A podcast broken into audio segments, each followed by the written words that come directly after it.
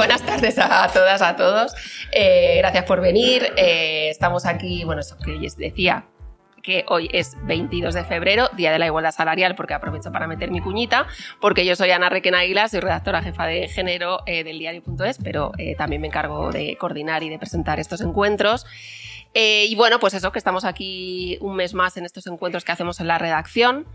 Eh, que hacemos gracias a vosotras, a vosotros, a las socias y los socios y a nuestro patrocinador, Estrella, Estrella Dam.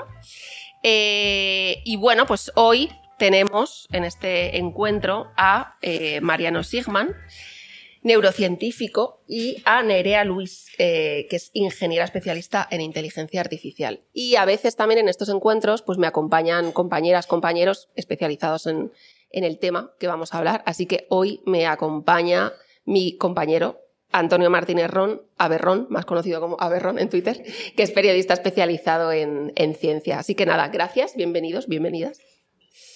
Em, os cuento un poco, eh, yo creo que ya funciona esto, ¿no, Nando? El micro este ya puedo, vale. Vale, pues eh, os cuento un poco cómo funcionan estos encuentros. Eh, vamos a tener aquí una conversación, les vamos a hacer preguntas, vamos a conversar, pero también en algún momento pues, voy a dar la palabra por si alguien del público quiere, quiere hacer alguna pregunta. Os pido que por favor eh, os levantéis, esperéis a que os lleven el micro, digáis vuestro nombre y planteéis vuestra, vuestra pregunta, ¿vale? Em, y nada más, voy a presentar así con un poquito más de detalle a nuestro invitado y a nuestra invitada. Eh, Mariano Sigman es neurocientífico, como os he dicho, eh, lleva muchos años investigando eh, sobre la mente, el lenguaje y ha publicado un ensayo que se llama Artificial, bueno, en el que ve la inteligencia artificial como una herramienta que puede potenciar la creatividad, las, nuestras habilidades, ¿no? Y ofrece, bueno, una mirada optimista, digamos, a, la inteligencia artificial y a, la, y a cómo la tecnología puede beneficiar, ¿no? Pues entonces ahora nos lo cuentas. Me alegra que así sea. Y Nerea Luis es ingeniera, experta en inteligencia artificial, divulgadora científica, tiene un doctorado en ciencias de la computación, ha participado en programas como Orbita Laica, eh, ha cofundado el TechFest, que es un evento muy relevante en tecnología. Y bueno, pues su trabajo se centra en hacer la eh, inteligencia artificial también accesible y comprensible para el público general. Así que como yo he venido aquí sobre todo hoy a aprender y a escucharos y a entender cosas, eh, pues voy a empezar justo por eso, ¿no? Como por una pregunta súper básica, que es, ¿qué es la inteligencia artificial? ¿Para qué sirve? ¿Qué es? Explicarnos para, para el común de los mortales. ¿Qué tenemos que saber? Me toca, ¿no? Sí. Em, a ver, la inteligencia artificial realmente es un área de conocimiento. O sea, yo reivindico mucho, ¿no? Ese, el empezar por ahí. Quiero decir, porque la inteligencia artificial empezó en la investigación, sigue siendo un campo muy relevante. Em, y, lo tenemos que ver como, como un campo que, realmente la meta que se puso es eh, contestar una pregunta, que si, si con computación, es decir, con la potencia de los ordenadores, los datos, estructuras matemáticas y demás, si podríamos llegar a emular eh, comportamientos que denominamos inteligentes, ¿no? tanto en humanos como en, como en animales. Entonces, claro, esa definición es muy abstracta. A día de hoy, eh, lo que ampliamente se conoce como, como inteligencia artificial al final es el, el trabajo de, de, esa extracción de características, de patrones alrededor de un conjunto de datos muy amplio sobre un tema concreto, eh, sobre el que luego generamos conocimiento. Es decir, que es como el, extrapolamos datos que por sí solos no valen nada, ¿no? Eh, en conocimiento que de repente nos digamos, nos aporta un, un, aprendizaje en el tiempo. Lo que hemos visto en este último año, bueno, ya dos años, es que eh, se cambia un poco el paradigma, ¿no? Se empieza a hablar de inteligencia artificial generativa, que seguramente eh, lo habíais escuchado ese concepto, a raíz del lanzamiento, entre otras cosas, pues de, de ChatGPT, ¿no? Y entonces empezamos a ver otro tipo de inteligencia artificial que no solo es capaz de identificar patrones y, extraer conocimiento, sino, sino que además es capaz de generar nuevos datos, ¿no? En este caso, texto o, o, imágenes. Y ese es el punto en el que nos encontramos realmente. El, el punto es que estamos todavía lejos de esa capacidad de, de emular la inteligencia puramente humana, ¿no? Si pensamos en razonamiento, pero sí que se empiezan a hacer, bueno, cosas que ya no son igual tan pequeñas, ¿no? Empiezan a, a, a, a, digamos, a plantear que, que, la inteligencia artificial sí que puede potenciar sobre todo ciertas habilidades del, del, del día a día de los humanos, ¿no? a nivel de tareas y, y, y los trabajos. ¿Quieres tú aportar algo, Mariana? No, yo, coincido, eh, creo que es una, excelente síntesis de lo que es la inteligencia artificial. Eh, yo agregaría que, que es llamativo que hagamos una inteligencia artificial cuando creo que sería difícil ponernos de acuerdo eh, qué es la inteligencia, más allá de que sea artificial o no. Eh, la inteligencia humana, quiero decir, o la inteligencia animal o la inteligencia de cualquier sistema. Eh, de hecho, yo tenía un amigo que decía que no somos suficientemente inteligentes para definir la inteligencia. Eh, y, de hecho ha sido un obstáculo eh, sistemático en la historia de la psicología en la investigación de la mente y, además en la sociología y, en, cosas muy mundanas del contacto humano. Cuando uno dice que una persona es inteligente no queda claro qué es lo que uno está diciendo. A veces confunde inteligencia con cultura o con algunas formas de la inteligencia. Piaget tiene una definición que a mí me parece que es bastante elocuente y que es útil. Él decía de manera muy, también muy, concisa que es saber qué hacer cuando no sabes qué hacer. Eh, que creo que justamente es algo que, que, es, que es lo que nosotros hemos identificado siempre como algo que es intrínsecamente humano, esa capaz, esa, ese sentido de agencia para encontrar una solución que no sea rutinaria, que no sea repetitiva, que no nos han acostumbrado en un escenario nuevo.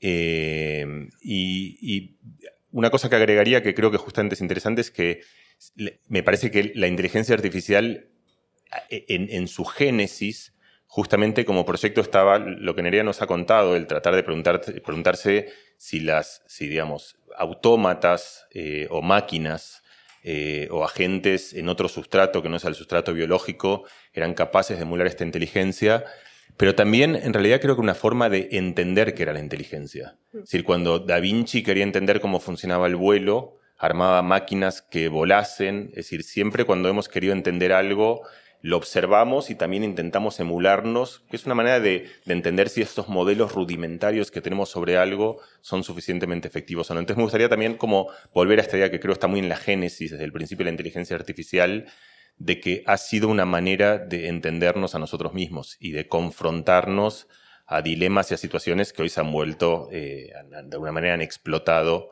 eh, por, por, todos lados de la cultura popular.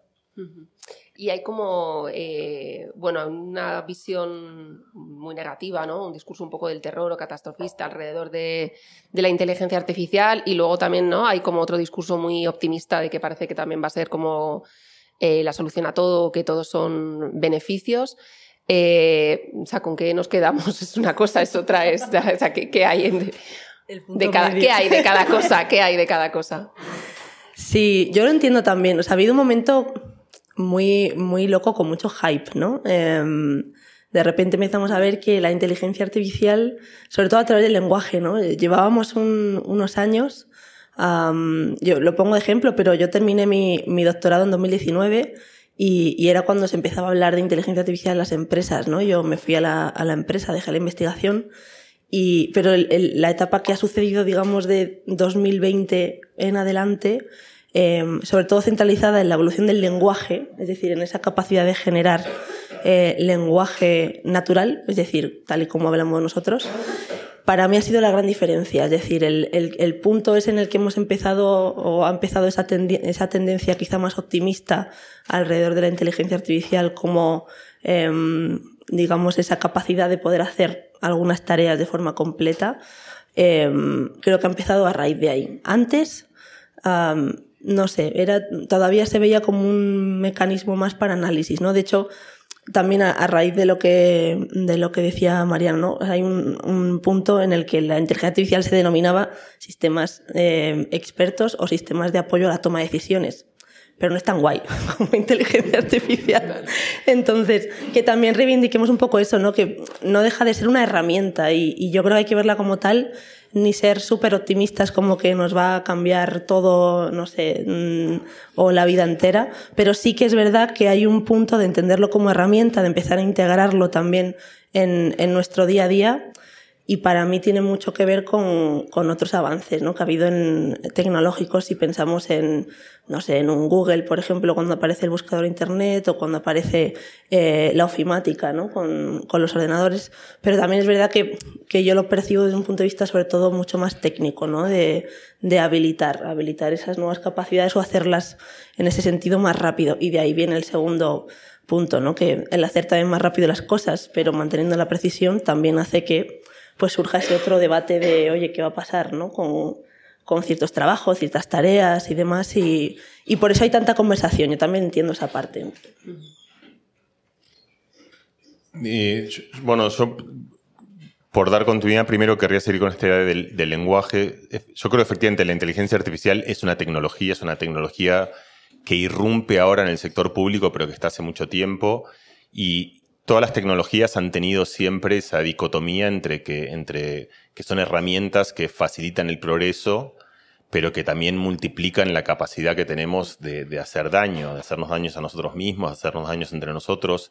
Ha pasado siempre, desde, desde que se inventó el fuego, el fuego se utilizó para, para cocinar y para poder mejorar nuestros alimentos, pero también para incendiar las chozas de los vecinos eh, cuando no nos caían bien. Eh, y, por supuesto, a medida que las tecnologías escalan, eh, estas, estas cuestiones se vuelven más inminentes porque la capacidad de hacer daño es mucho más grande. La, analogía más evidente y que se ha hecho famosa a partir de la, también de la irrupción pública de un personaje que central y fundamental, pero que sale a la escena pública una película y un libro que es Oppenheimer, fue el, desarrollo nuclear, que de alguna manera dictó una tecnología que dicta la geopolítica del mundo durante 70 años. Creo que hay una idea bastante razonable, que es que el equivalente tecnológico y de lo que va a manejar los hilos del mundo sobre cómo nos vinculamos, sobre cómo funciona la política, sobre cómo funciona la economía, va a estar probablemente mucho más ligado a la inteligencia artificial y aledaños en las tecnologías informáticas que en, otros sectores tradicionales de la tecnología. Eh, y, una cosa que, yo agregaría, siguiendo con, lo que contaba Nerea, el lenguaje es, para mí hay algo como históricamente bonito, que es que las grandes, quizá las más grandes transiciones en la cultura humana, las transiciones tecnológicas en la cultura humana, han estado siempre vinculadas al lenguaje.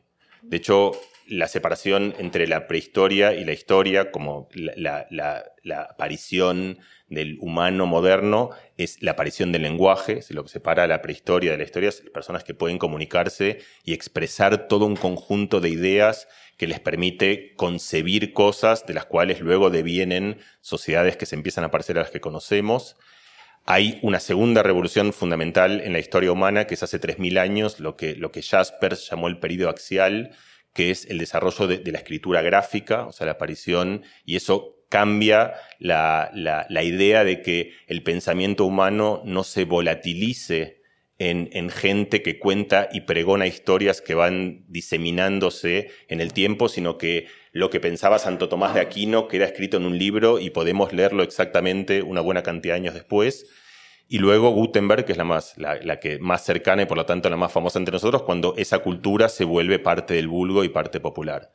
Y lo que creo que ha pasado aquí justamente es una, otra revolución más de esta índole y por lo tanto tiene ese ímpetu y tiene esa impronta y tiene esa magnitud justamente de aquellas cosas que son cambios muy fundamentales en la historia humana que hemos creado propiedades máquinas que conversan y máquinas que conversan entre ellas, que conversan con nosotros y que cuando conversan, por lo tanto, adquieren esa versatilidad que es propia del lenguaje de pensar, porque antes cuando uno pensaba máquinas, tú pensabas una máquina que hace coches, o una máquina que hace suéteres, o una máquina, pero ahora tienes una máquina que es un algoritmo que a través del lenguaje puede vehiculizar las propuestas que tiene o lo que ofrece en, digamos, en un, dominio que tiene la, infinitud del lenguaje. Entonces, eh, yo creo que sí, que se ve una tecnología que es singularmente distinta de otras que nos han presentado en los últimos años y por lo tanto tenemos que estar, creo que, atentos, informados, ser responsables, eh, pensar cómo y de qué forma se regula. Lo que sin duda creo que no va a servir es esta reacción muy tentadora y muy común a estas cosas que es eh, cargarla visceralmente de emociones, ya sea de emociones positivas o negativas, adorarla o entrar en pánico, o hacerlo, adorarla a la mañana y entrar en pánico a la tarde. Es decir, eso, eso no, no nos va a ayudar a, convivir bien con esta tecnología. Eh, negar, por eso un poco la, la humorada cuando empezabas, es decir, yo creo que tenemos que estar muy atentos y yo tengo un profundo pesimismo respecto de cosas que pueden ocurrir en el futuro. No es, que eso se me escapa y no es que pienso, no tengo como una especie de optimismo ciego en el cual pienso que el progreso o la tecnología nos va a llevar a un bien, pero creo que entrar en pánico eh, o, decir, mira, esto no quiero hablar, eh, no es lo que, lo que nos va a permitir hacer el mejor uso de esta tecnología. Ahora que has citado lo de entrar en pánico y has hablado de Oppenheimer, eh, me ha venido a la mente algo que escuché en un medio, no recuerdo cuál, hace un par de días y casi mejor no acordarme bien. Eh, escuché a un experto decir algo así como que cada persona que tenía una inteligencia artificial ahora tenía como una bomba de Hiroshima eh, disponible. Y este tipo de afirmaciones, ¿hasta qué punto vosotros como expertos estáis viendo que en la, en la conversación pública hay una distorsión enorme de lo que, de lo que de, a qué nos referimos cuando hablamos con inteligencia, sobre inteligencia artificial. Muchas veces se confunde también conceptos como la inteligencia artificial general, ¿no? Todo el mundo piensa que estamos hablando de HAL y de una especie de Terminator que va a acabar con, con, la humanidad, cuando estamos hablando de cosas muy diferentes. ¿Hasta qué punto, como especialistas, cuando escucháis lo que se dice en los medios, lo que se dice en redes sociales, os parece que hay un jaleo eh, eh, enorme y que no todo el mundo está hablando de lo mismo, ¿no? Sí, a ver, también, o sea, yo entiendo también esa parte, ¿no? De muchas veces cuando vemos la prensa, la leemos y demás, te quedas casi con el titular y, un resumen así, ¿no? Como muy, muy alto, alto nivel. Pero es verdad que, claro, la inteligencia artificial en los puntos en los que llama la atención es pues cuando salen tanto avances científicos como este tipo de, de, titulares, ¿no? De, entrevistas, sobre todo pues de personas que tengan cierta relevancia. Además, es verdad que hay mucha conversación alrededor de, ese concepto de la inteligencia artificial general, ¿no? De si estamos más cerca, si estamos más lejos. Pero yo creo que también ese tipo de conversación, o sea, me parece que hay que tenerla, pero tenerla eh, quizá desde un punto de vista, en ese sentido, más académico y, y, regulatorio, ¿no? Pensando en que, oye, puede no sé, darse la situación de que de aquí a, no sé, muchísimos años se pueda dar ese escenario, no lo sé. Pero me parece que quita un poco el foco de lo que veníamos hablando, ¿no? De que al final lo que se está viendo a día de hoy y, y de aquí a cinco o diez años es que desde luego vamos a empezar a interactuar con, con estos sistemas y sobre todo a través del lenguaje, que esa es la gran diferencia.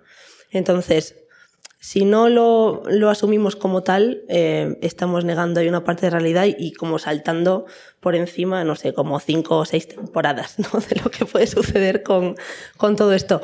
Me preocupa más, fíjate, que, que no se dé como tanta importancia igual al, al, tema regulatorio, por ejemplo. Creo que hay una parte muy interesante que, que va a empezar a suceder ahora, que es como no, no tanto de la propia regulación, donde ahí la Unión Europea es verdad que, que ha tomado ahí un poco como la delantera, sino la estandarización de procesos. Es decir, yo que me dedico a la inteligencia artificial, o sea, hacer proyectos, hacer divulgación, eh, uno de los temas a los que nos enfrentamos es cómo evalúas este tipo de sistemas, más allá de decir a tu cliente ¿no? o, o, al, o al producto en el que trabajes, oye, esto ha ido mejorando, vale, pero tienes una métrica, digamos, cuantitativa pero ¿cómo dices, oye, esto va mejorando con el tiempo, oye, esto tiene ruido, oye, esto tiene algún tipo de sesgo, ¿no? Es decir, que vamos a, yo creo, a vivir como una etapa ahora de, de darle mayor madurez y robustez al campo y, y, de ese tema me sorprende que no se habla, no sé, no se habla tanto. Entiendo que tampoco es tan, igual tan atrayente,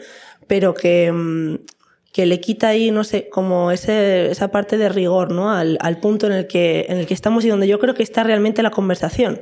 Es decir, la conversación, en, sobre todo en la gente que nos dedicamos a, la inteligencia artificial desde el punto de vista más técnico, está ahí también de, oye, lo que estoy haciendo ahora, dentro de un año se va a poder seguir usando, por ejemplo, ¿no? Eh, o, voy a tener que pedir permisos o cómo voy a gestionar el acceso al dato, ¿no? o sea, que creo que son como batallas más del día a día y no tanto el, oye, ¿qué va a pasar, no sé, con el razonamiento? Y simplemente matizar que que hay un, hay un punto también ahí de, de, confusión, ¿no? De cuando hablamos de inteligencia artificial, yo evito siempre hablar de, de, de, estos temas de razonamiento y demás porque también confunden, ¿no? O sea, que estamos en un momento en el que la inteligencia artificial no razona, pero como es capaz de generar ese, ese lenguaje y esa conversación con nosotros, puede parecer que está de alguna forma comprendiendo lo que dice, ¿no?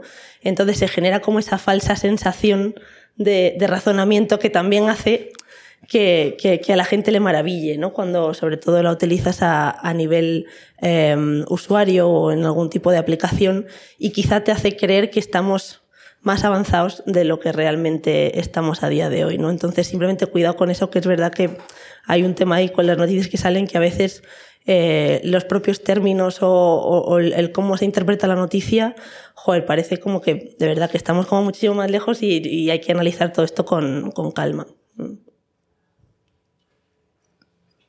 Eh, un montón, son un montón de cosas. Eh, em, o sea, seguramente en el medio ese que tú no nombras estaba esta noticia y tres páginas después había otra noticia que decía la inteligencia artificial resuelve finalmente las 10 mejores películas eh, de todos los tiempos o... Y justamente, o sea, lo que, eh, lo que está haciendo es, en tres páginas de diferencia, la pone como un demonio de algo que nos va a hacer estallar en pedazos, y, después como un dios, y no es ni uno ni otro, o sea, no, es dios. Me hacía acordar, Eduardo Galeano, el, escritor uruguayo, eh, tenía un cuento, un libro donde ponía unas ventanas, la llamaba, el pequeños fragmentos de texto, y en uno que era así de cortito siempre me quedó, decía, nunca confundía Cuba con el paraíso porque iba a confundirla hoy con el infierno, decía él.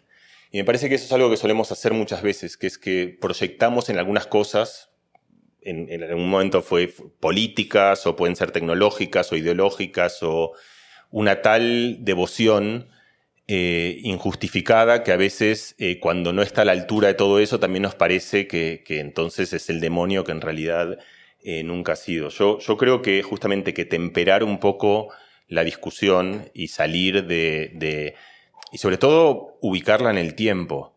Es decir, puede, puede pasar que en, una cantidad de años tengamos un escenario filosófico muy, y, político muy complejo, donde, donde el trabajo va a ser sustancialmente distinto a lo que soy, donde los vínculos humanos van a ser distintos a lo que son, donde quizá nuestra conciencia pueda vivir un soporte distinto pero todo eso, quiero decir, va a pasar dentro de, o sea, lo más probable, a mí no me gusta aventurar el futuro, pero no en nuestros tiempos de vida. A lo mejor sí, no lo sé, pero definitivamente no ahora, es algo que hoy está bastante lejos.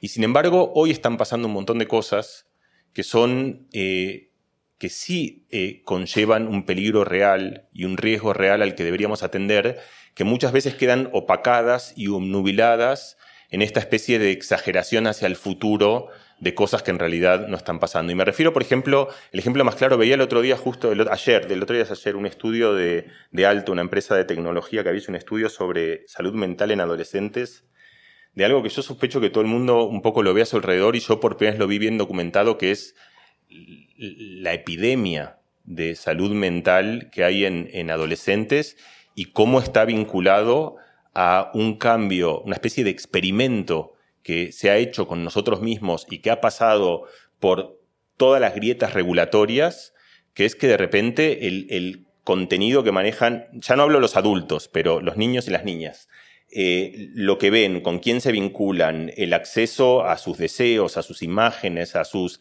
ha pasado por un túnel regulatorio que empieza hace, no sé, unos 40 años, cuando Internet sale sobre una premisa de una oda a la libertad desregulada, como si eso fuese como en la última instancia el progresismo, que muchos filósofos progresistas celebraron justamente como, como, como una instancia profundamente democrática y como algo donde, donde todo el mundo opinaba y nada se prohibía y era una especie de, de, de, de, de viejo paraíso griego, pero que la experiencia práctica creo que ha llevado a, a que eso ha terminado donde suele terminar esas cosas, que es en autopistas eh, que son tremendamente efectivos para cooptar cosas que a nosotros nos son muy difíciles de regular. Entonces, e, ejemplos muy claros son, todos vemos hoy que la industria alimenticia empieza a estar bastante regulada, tú tienes que saber qué es lo que comes, qué es lo que no comes, qué tiene, qué no tiene, y nadie puede venderte cosas que de alguna manera tú no puedes regular, o te pueden, pero empieza a estar,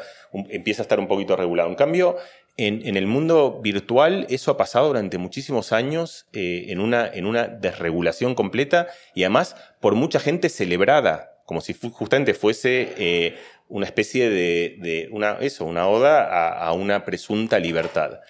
Eh, yo creo que, eso ha sido como o sea, creo que las consecuencias del experimento son muy claras y que han sido un desastre. Y creo que y mucho de eso tiene que ver con cosas que son aledañas a la inteligencia artificial.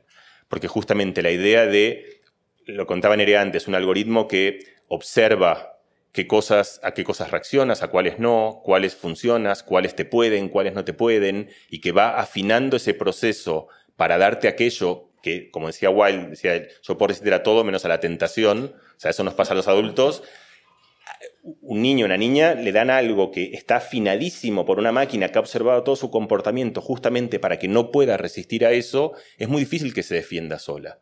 Entonces, alguien tiene que protegerte de que de algoritmos que están diseñados justamente para que tú pases todo tu tiempo ahí, no salgas de eso, vincules todo tu deseo a través de una pantalla de, 16 centímetros cuadrados. Eh, y entonces, em, yo creo que hay entre, entre un futuro distópico de máquinas que nos van a, entrar en nuestros cerebros para, para convertirnos en zombies vivientes y lo que está pasando hoy, que no es tan distinto a lo que acabo de decir, solo que esas máquinas funcionan a través de grandes corporaciones que lo que hacen es te dan contenido para que tú te quedes idiotizado durante todo ese tiempo y te sea tremendamente difícil, salvo que tengas una fuerza vital muy particular o un gran privilegio de estar en una coyuntura social, cultural, familiar, lo que fuese muy particular, lo más probable es que te quedes atascado en un mundo en el cual es muy difícil salir. Entonces, a, donde iba y quiero resumir es que justamente me parece que, y esto lo decía Nerea, el, foco, digamos, es decir, yo creo que muchas veces el, el ejercicio filosófico de pensar posibles catástrofes hacia el futuro de inteligencia artificial es interesante, pero si eso domina la conversación pública, me parece muy riesgoso porque va a opacar algo que es mucho más urgente y mucho más inmediato, que es cómo hoy inteligencias artificiales mucho más precarias que esas, a través de corporaciones desreguladas, están convirtiéndonos literalmente en zombies y en un cúmulo de gente que padece todo tipo de enfermedades mentales. Sí, vamos, que nos tiene que, que preocupar la regulación, ¿no? Justo es una de las preguntas que, tenía para haceros más adelante, ¿no? Eh, alguien se está ocupando de pensar en esto, de regular esto, eh, ya vamos tarde porque realmente deberíamos estar, eh, aparte de ocupándonos del presente, como dices, que sin duda ya hay problemas, eh, pensando también y anticipando em, lo que pueda pasar, porque sabemos que hay otros campos también de conocimiento en el que la regulación ha ido muy por detrás y esto también ha generado problemas, ¿no? Entonces, mm, ¿alguien está pensando en esto o...? Sí, o sea, a ver, hay, hay movimiento, hay bastante movimiento desde hace unos años. Em, lo que pasa es, claro, es justo lo que, lo que has dicho tú, Ana, que en la carrera no entre avance tecnológico y regulación siempre estaba ahí como un poco, em, digamos, no a la par, ¿no? Siempre, obviamente, la, la parte legislativa o reguladora va por detrás. Hay un punto interesante, yo creo que se ha avanzado eh, con, al menos con, con propuestas, ¿no? Y, parece que ya es como la primera vez que tenemos un borrador de una ley de inteligencia artificial. O sea, yo lo que tengo mucha curiosidad es por ver cómo luego eso se baja a tierra, ¿no? Eh, se ha hecho un trabajo brutal de años, eh, pues más o menos desde 2018 prácticamente hasta ahora, em, trabajando en esa ley de inteligencia artificial con distintos supuestos y, y sobre todo a nivel europeo. Pero claro, Em, resulta que el enfoque ¿no? que se le había dado sobre legislar alrededor o regular alrededor del caso de uso y no tanto a nivel de inteligencia artificial, pues no tendría sentido, em, puede ser muy interesante. Es decir, yo voy a regular aquel caso de uso que, por ejemplo, aplique a eh, monitorización en el espacio de trabajo, por ejemplo, ¿no? o, algún tipo de, de, de, algoritmo que se aplique en, en salud, ¿no? para algún tipo de diagnóstico tiene sentido en ese tipo de espacios aplicar esa estandarización, regulación, auditorías. Pero em, de repente llega esta corriente de inteligencia artificial generativa con modelos mucho más grandes, mucho más opacos, porque como bien había dicho Mariano, ¿no? lo llevan también grandes corporaciones y hacen más cosas. Es decir, ya no tienes un algoritmo que digas lo he entrenado para hacer esta tarea, ¿no? Eh, ahora tienes algoritmos que generan datos que se pueden, digamos, eh, adaptar a distintos contextos. Entonces, entras un poco ahí la nebulosa de que, por un lado, hay una corriente ahora pues muy pro de protejamos ese I D, ¿no? Porque tiene que todavía desarrollarse más y ver hasta dónde llega y, no, y no frenarlo con regulación. Pero por otro lado, también te pone la tesitura de, ostras, ¿y qué pasa si de repente nos encontramos en un escenario que ya se están dando algunos casos, ¿no? donde hablamos de voces sintéticas y estafas, donde hablamos de deepfakes, donde hablamos de que cada vez ese tipo de, de contenido se va a dar con más asiduidad, ¿no?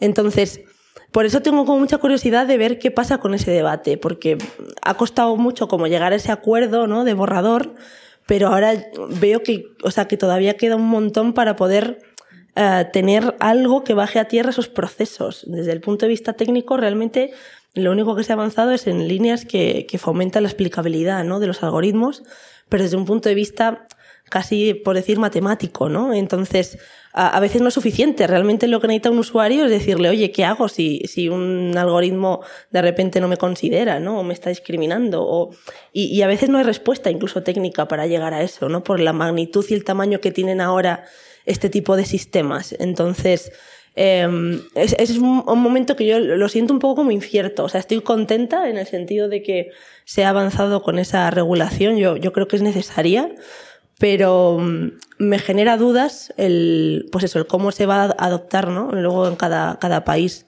europeo y, y un poco el ver también los movimientos, ¿no? De, de Estados Unidos y, mm, y, de China. China es verdad que por lo general, pues igual tiene una, una perspectiva eh, mucho más ejecutora más que, más que regulatoria. Pero, por ejemplo, estamos viendo movimientos incluso en Estados Unidos a favor de, de empezar a legislar, ¿no? Y, y, se ha aplicado ya incluso legislación en algunos estados, como Nueva York, alrededor, por ejemplo, de, de la protección de, del empleo, ¿no? En el sentido de todos los departamentos de recursos humanos y demás. Entonces, que no pensemos que es una cosa solo de que en Europa estamos ahí como, como muy aprensivos con este tema. O sea, que va a ser algo que de alguna forma tenga que, que ir cogiendo una serie de procesos y una serie de, de, regulaciones que nos ayuden a todos, vaya, a los técnicos y, y, a los usuarios finales, que al final somos, somos todos. Eh, bueno, eh, sí, yo, yo, coincido plenamente. Y creo que hay algo que tenemos, quizá hay un problema con la palabra regulatoria, como pasa en otros problemas contemporáneos, cambio climático, sería un ejemplo donde hay acepciones que toman algunos términos eh, donde la gente se vuelve muy proclive a estar a favor o en contra simplemente por la acepción que tiene la palabra. Regular en general suena mal, suena algo que es como, de hecho hay una especie de chiste que es como que los, los, americanos o los estadounidenses hacen las tecnologías, los chinos los copian y los europeos las regulan. Y ese chiste es peyorativo, como dice, bueno, nosotros somos esos burócratas que en vez de pensarlo, pero hay otra manera, hay, otros términos, un término, por ejemplo, similar, también clásico, es la idea del pacto social, es la idea de que justamente hay ciertos códigos de convivencia que te dan las verdaderas libertades. Eh, y hay ejemplos muy evidentes, yo lo traigo porque es un ejemplo muy evidente de regulación, es el tráfico urbano.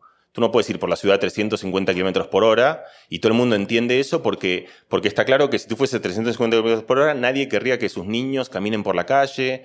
Bueno, Internet es un sitio donde todos los coches van a 400 kilómetros por hora, donde cualquiera hace lo que se da la gana, donde el que sale indefenso entra y lo pisan de a 17 en camiones que pasan por todos lados. Entonces, cuando lo empiezas a pensar así, y no lo piensas como una idea de lo que estás haciendo es regulando, sino cuidando tus verdaderas libertades, y cuidar tus verdaderas libertades significan atribuciones de muchas veces que alguien tiene que cuidarte en espacios donde, eh, donde, donde, estás indefenso. Y que eso forma parte de un pacto de convivencia que hace que el mundo funcione un poco mejor. Entonces yo creo que, y esto va a pasar. Eh, ha, ha, habido muchos ejemplos en la historia, yo creo que menos drásticos. Hay mucha gente que piensa que lo está pasando en las redes sociales, tiene cierta analogía con lo que pasó en la industria del tabaco en Estados Unidos hace, hace 50 años, donde todo el mundo sabía o no todo el mundo, pero mucha gente sabía lo que estaba pasando y lo tóxico que era, pero había un montón de intereses corporativos y entonces, pese a eso, había un montón de resistencia y una resistencia además cultural a la regulación, como justamente que no venía de una resistencia económica, no, no, se vendía así algo que tenía un principio económico, sino que se vendía como el derecho a que tú hagas lo que quieras. Pero lo que cuenta toda la gente que tiene eh, adicciones, no sé cómo se llama el actor de Friends que se murió hace poquito. Eh, Matthew Perry. Matthew Perry. Tiene una entrevista preciosa con un periodista que se ve que no entiende nada de la psicología humana, que le dice, bueno, tú puedes elegir y cuando quieres dejas de tomar y dice, yo no puedo elegir.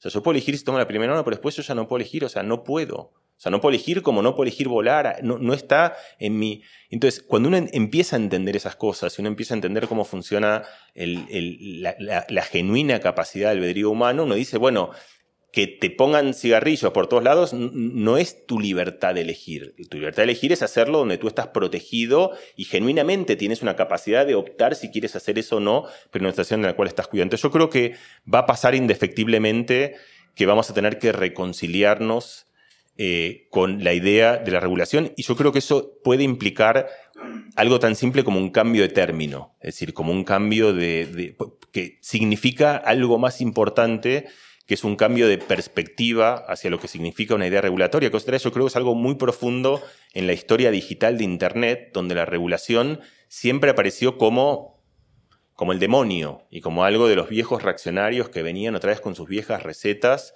Eh, y, eh, vuelvo a lo que decía antes, digamos, creo que hace 40 años no sabíamos qué iba a pasar. Hoy lo sabemos, retrospectivamente sabemos lo que ha pasado con este experimento y las conclusiones eh, no son para nada buenas. Y luego, voy a dar un ejemplo de esto, porque justamente Nerea decía, yo creo que es el, aspecto clave, una vez que uno entiende, vale, perfecto, hay que regular, luego vienen los problemas evidentes y dificilísimos. ¿Quién regula? ¿Cómo se regula? ¿A través de fronteras? El ejemplo que yo te decía antes de la energía nuclear es pertinente porque eso requirió una regulación entre países, un pacto internacional en el cual decías, bueno, yo no hago bombas, tú tampoco, porque, porque yo no puedo regular yo no hacer bombas si tú estás haciendo bombas por todos lados. Entonces, si China empieza a ser inteligente, y uno siempre piensa en China, pero, eh, o Estados Unidos, porque al final los que la está haciendo más es Estados Unidos, o nosotros hacemos inteligencia artificial, nosotros Europa, digo. Eh, entonces, eh, el mundo empieza a desbalancearse. Entonces yo creo que la, pregunta difícil justamente es ponerse de acuerdo, pero, con lo que quería cerrar justamente es, yo creo, porque creo que es algo que todo el mundo va a tener recuerdo esto. Si uno piensa hace 20 años en, justamente en políticas digitales de Occidente y en China, eh, a nosotros nos llegaba vía los medios que estos chinos, eh, eh, estos brutos y enemigos de la libertad, lo que hacían era restringían Google y lo, y limitaban y lo cerraban y controlaban si las redes sociales llegaban a todo el mundo y tú no tenías derecho y, los pobres chinos niños no tenían derecho a utilizar Instagram y a... Y, yo creo que retrospectivamente ahí había, después podemos ver las formas y los tintes y los matices, pero justamente creo que ahí uno tiene que pensar cómo cada uno de nosotros está en una visión en la cual la idea de que se regule el consumo digital como algo que lleva a, los adolescentes a, lugares que son incapaces de manejar, nosotros mismos, creo cada uno de nosotros, cuando lo pensaba a China, teníamos una versión peyorativa de eso es algo muy retrógrado, eso es algo que nosotros nunca haríamos y que creo que hoy uno tiene que tener una autocrítica de pensar quizás hace 10 años nos hayamos equivocado, como idea para pensarla hacia el futuro. ¿Alguien del público quiere hacer alguna pregunta?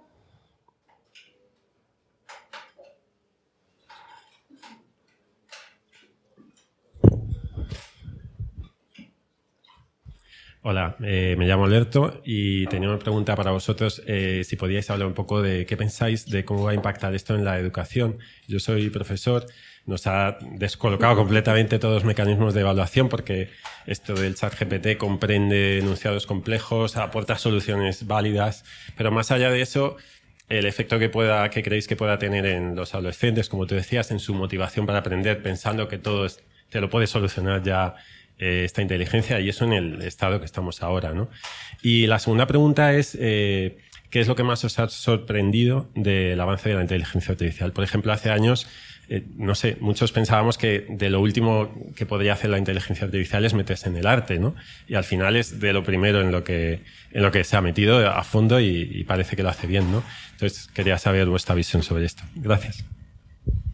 Vale, del impacto en, en la educación, es verdad que hay, hay matices. Em, yo creo que puede ser positivo, pero creo que donde está verdaderamente el problema por bueno, conversaciones que he tenido también, sobre todo durante estos dos años, ¿no? con, con profesores y, y, demás, es, claro, en la falta de, de formación también, ¿no? Ante, ante, la llegada de estas herramientas. Es decir, la ventana que tienes de tiempo para adaptarte a este tipo de, de cambios es muy corta. Vas a tener a un público que son tus alumnos que la van a adoptar sin ningún tipo de problema y a ti seguramente te va a pillar con reformulándote ¿no? esa, esa cuestión de ¿y ahora cómo hago ¿no? mis ejercicios, mi, mi código, lo que sea? Entonces, creo que tiene un punto positivo en el sentido de que se puede utilizar muy bien como una especie de, de tutor, ¿no? O sea, al final no deja de ser eh, un, una forma de acceder a la información, en este caso a través de la conversación, ¿no? Si, si lo pensamos con herramientas tipo, tipo GPT. Eh, pero claro, de ahí a pensar que te va a servir para todo, es decir, eh, es donde le veo el fallo, ¿no? El, intentar, o sea, creo que el, el, el verdadero eh, punto ahí es el cómo transmites al alumnado que, claro, que no te va a servir para todo ni va a ser a tu cerebro, ¿no? O sea, que creo que hay cosas que se tienen que seguir trabajando a nivel de eh, pensamiento crítico, de saber eh, construir un texto, ¿no? El, el, darle ese sentido, el, el analizar, hacer una, esa capacidad de análisis, ¿no? Aunque la, la máquina en este caso te ayude, creo que que hay una forma que es el, bueno, el cambiar es el, el, el concepto igual del ejercicio, ¿no? La finalidad. Igual es verdad que ahora estamos en un momento en el que, pues hacer un resumen de, de un libro o una cosa así, eh, deja de tener menos valor a nivel académico, pero el hacer bien un análisis, eh, es difícil, incluso para la máquina. Quiero decir que también se pierden, ¿no? En, en contextos muy amplios. Entonces, eh, quedémonos como con lo mejor de, de, los dos. Yo creo que sí que lo que puede eso es ayudar al, a personalizar ese aprendizaje, sobre todo con los alumnos. Y luego, por ejemplo, también eh, conozco casos de personas que les ha servido incluso para prepararse también exámenes, que es una cosa que a veces no pensamos, ¿no? El, ese punto en el que el estudiante se pone nervioso o no tienes igual tantos ejemplos como te gustaría y este tipo de sistemas son bastante buenos en, en darte esas alternativas, ¿no? Eh, sobre todo a la hora de proponer, bueno, variedad de, de ejercicios de un mismo tipo, por ejemplo, o incluso si lo piensas en, en un escenario como una entrevista de trabajo, incluso, ¿no? Cómo te preparas una, una ponencia, una presentación. Tiene una parte ahí exploratoria muy rica que te puede ayudar a, a hacer esa, esa, capacidad que antes eh, utilizabas internet, ¿no? Para encontrar esa información, sintetizarla, tal. Es verdad que ahora se acorta. Entonces creo que va a ser ahí donde verdaderamente tenga, tenga potencial. Y también es verdad que iremos viendo cómo eh, este tipo de sistemas es verdad que cada vez van a hablar más como nosotros, con lo cual hay un punto ahí también de, del tono, ¿no? que igual ahora es muy evidente cuando ves un trabajo hecho con, con este tipo de, de sistemas.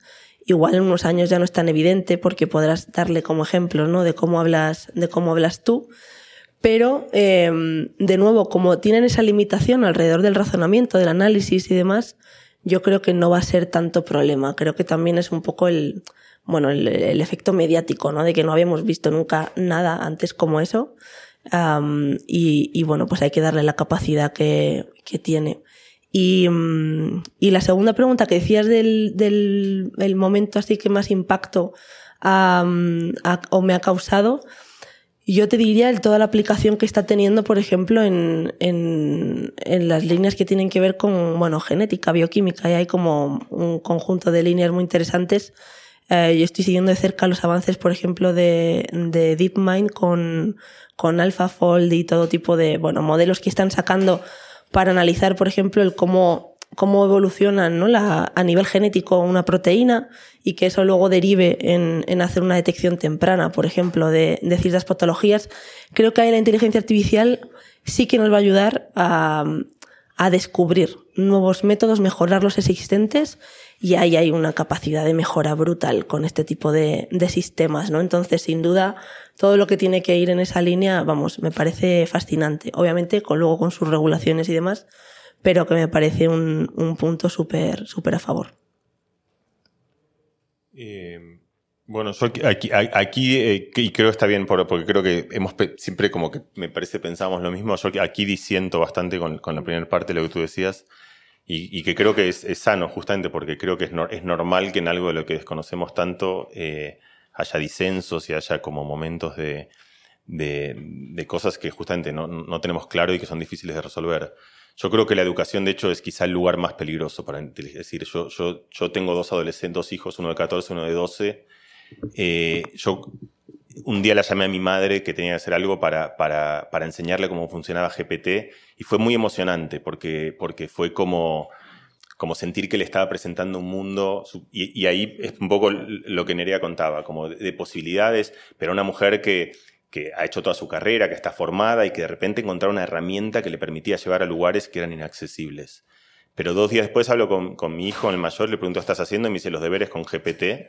Y yo le digo, ¿a ti, a ti quién, primero, quién te ha dicho que existe? ¿Quién te ha dicho que lo puedes usar? ¿Quién te ha dicho? Y a me cuenta, efectivamente, pasa que, es decir, los, los niños lo, lo, saben utilizar todos perfectamente. Melina Furman, una amiga mía que hace teoría, hace ciencias de la educación, ha hecho toda una cantidad de experimentos en los que pone los mejores exámenes de los mejores colegios y muestra rotundamente que el mejor alumno siempre es GPT. O sea, que es una herramienta que te, que te resuelve.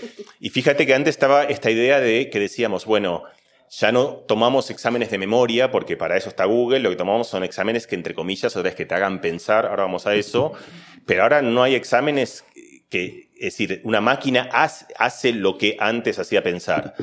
Eh, entonces, eh, yo creo que ese es un riesgo descomunal y es un riesgo que a mí me gusta pensarlo en la idea del sedentarismo cognitivo. O sea, la idea de, así como ciertas tecnologías nos han vuelto sedentarios y entendemos la gravedad de eso, eh, algo muy común en, en, la función biológica es que cuando dejas de utilizar eh, algún sistema, ese sistema progresivamente se atrofia. Es decir, no solo no lo utilizas, sino que si eventualmente lo necesitas, ya no lo puedes utilizar. Eh, y ejemplos cognitivos de eso son muy claros. El que todos conocemos es la navegación. La navegación no solo es una facultad y es una de las grandes facultades cognitivas humanas, sino que es una de las grandes facultades en la historia de los mamíferos.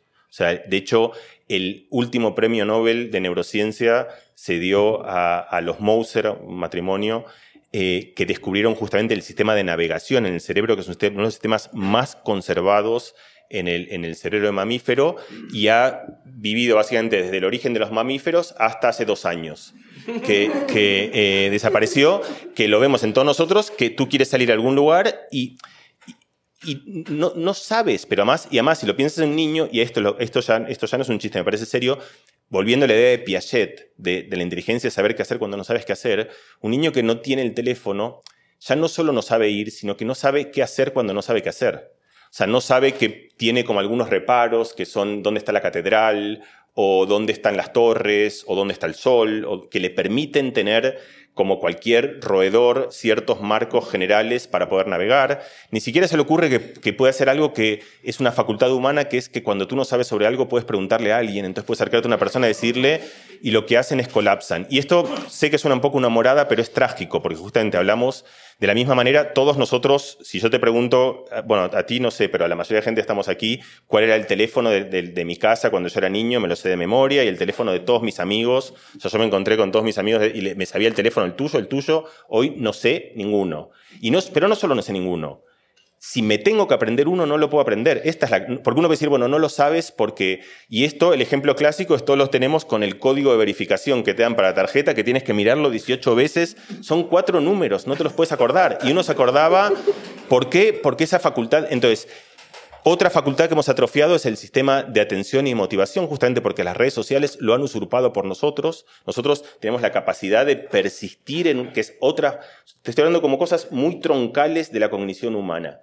Y tenemos el riesgo ahora, un riesgo brutal, brutal para mí, descomunal, de perder también la capacidad de razonar, la capacidad de pensar, la capacidad de articular el lenguaje, la capacidad de resumir, porque tenemos una máquina que nos ofrece esa disposición y porque hay un sentido de la pereza que cuando no hay nadie otra vez que regule eso y tú dices, bueno, ¿sabes qué? Si quieres utilizar GPT, lo más tentador, habrán unos pocos niños que no lo harán, pero el 90% de los niños lo que harán es utilizar esta, esta autopista sencillo y estarán perdiendo una libertad que se ganó en el siglo XVI, más o menos, y que la, quizá la perdamos ahora si no estamos atentos a esto, que es justamente un espacio donde de manera más o menos común y más o menos distribuida se, se para bien y para mal, un poco mejor, un poco peor, según dónde, según en qué situaciones, pero se enseñe a pensar y se enseñe a reflexionar y se enseñe justamente a articular el pensamiento. Entonces, este para mí es un tema complicado. Yo, una parte coincido con Nerea de, de, las posibilidades. De hecho, por ejemplo, creo que en mi casa es así. pero mi casa no es representativa porque yo estoy muy atento, estoy viendo esto. Es decir, creo que en ciertos sectores eh, eh, esto va a ser, y para mi madre es así, una mujer que ya ha entrenado todo y que de repente encuentra una herramienta expresiva que le permite, es fabuloso y genial y te permite... Eh, a, mí te, doy como dos ideas, porque una, me parece que una idea que a mí me resulta muy útil que creo que es común en todas las tecnologías, justamente pensarlas cuándo funcionan. Es muy difícil saber cómo utilizarlas bien y cómo utilizarlas mal. Pero para mí una pauta bastante elemental es que no te quite el sentido del esfuerzo. Y hay una tecnología bastante evidente que es esa, que yo la adoro más, que es la bicicleta. Es decir, si tú piensas un coche o un bus o una moto, es algo que te, te permite llegar a lugares a los cuales tú no podías llegar, pero a cambio de eso delegas tu movilidad a otro artilugio. La bicicleta es algo que te permite, en vez de hacer 10 kilómetros, hacer 60 o 80 o 100, pero tú mantienes la misma dosis de esfuerzo. Yo creo que como profesor, pensar siempre cualquier tecnología educativa, en este caso la inteligencia artificial, un poco como la pensé a Nerea, como una idea de que te permita entrenar, confrontarte, no estás dejando hacer esfuerzo. Siempre que hagas eso, vas a estar entrenando el intelecto y vas a estar no atrofiando funciones vitales. Cuando tú lo reemplazas por algo que te sustituye y que termina siendo aquello que a ti te significa un esfuerzo, entonces lo más probable es que estés atrofiando, como lo hemos hecho tantas veces, una, una función. Y termino y, con eso, y no voy a la segunda pregunta, porque a veces hay justamente muchas, como, eh, ahí sí coincido con Nerea, que pasa que eh, nadie nos ha enseñado, ni como padres, ni a ti como profesores, porque ha ido tan rápido que nadie sabe cómo utilizar esto bien o mal. Y a mí me, conmovió bastante una profesora, la profesora de inglés de mi hijo, eh, que les, les, hizo hacer lo siguiente. A mí me pareció muy lúcido, por eso te lo quiero compartir, ya que tú eres profesor, porque si yo tuviese como que pensar como cuál es una gran idea, no viene de grandes científicos, sino a través de la, intuición de una, fabulosa profesora que se le ocurre esto. Ella les pide a sus alumnos, entre ellos mi hijo, que eh, hagan una pequeña redacción, un párrafo sobre algo en, en inglés, que es lo que tienen que trabajar. Em, y luego les dice, y la parte, aquí la parte interesante, que se lo den a GPT y que GPT se los corrija. ¿Y por qué me parece interesante esto? Porque no está tratando de esconder abajo de la alfombra algo que no se puede esconder abajo de la alfombra, pero está tratando de poner en su lugar. Que es, primero tú lo haces con tu esfuerzo, tratas de ir y te fijas hasta dónde puedes ir, cómo llegas, con qué te topas, y luego se lo das a GPT. Y aquí viene la mejor parte, porque para mí es, es central. Luego le dice, y ahora lo que haces es pones lado a lado los dos párrafos y te fijas los cambios y te fijas cuáles estás de acuerdo y cuáles no. Porque puede ser que te haya cambios que incluso gramaticalmente sean más correctos, pero no es tu voz. Y lo que está diciendo, y ahí para mí está como la parte esencial, es ese texto es tuyo en tanto en cuanto tú eres el editor final del texto. O sea, tú decides qué es lo que quieres tener y qué es lo que no quieres que tenga. Entonces, a mí me pareció como poner esta tecnología en el lugar exacto y preciso, que es en el medio ni al principio, porque al principio está en el esfuerzo, luego tienes algo que te permite, te traerá ideas que tú no habías pensado, te corregirá cosas, te dará, y luego tú vuelves al final y dices, este es mi texto, no el tuyo, y yo pongo la última palabra como quiero, y a mí me pareció que esa fue de vuelta en alguien que, que no había hecho ningún curso sobre cómo utilizar inteligencia artificial en educación, pero que de repente saca, como esta gente, una, una intuición extraordinaria. A propósito de lo que comentas de...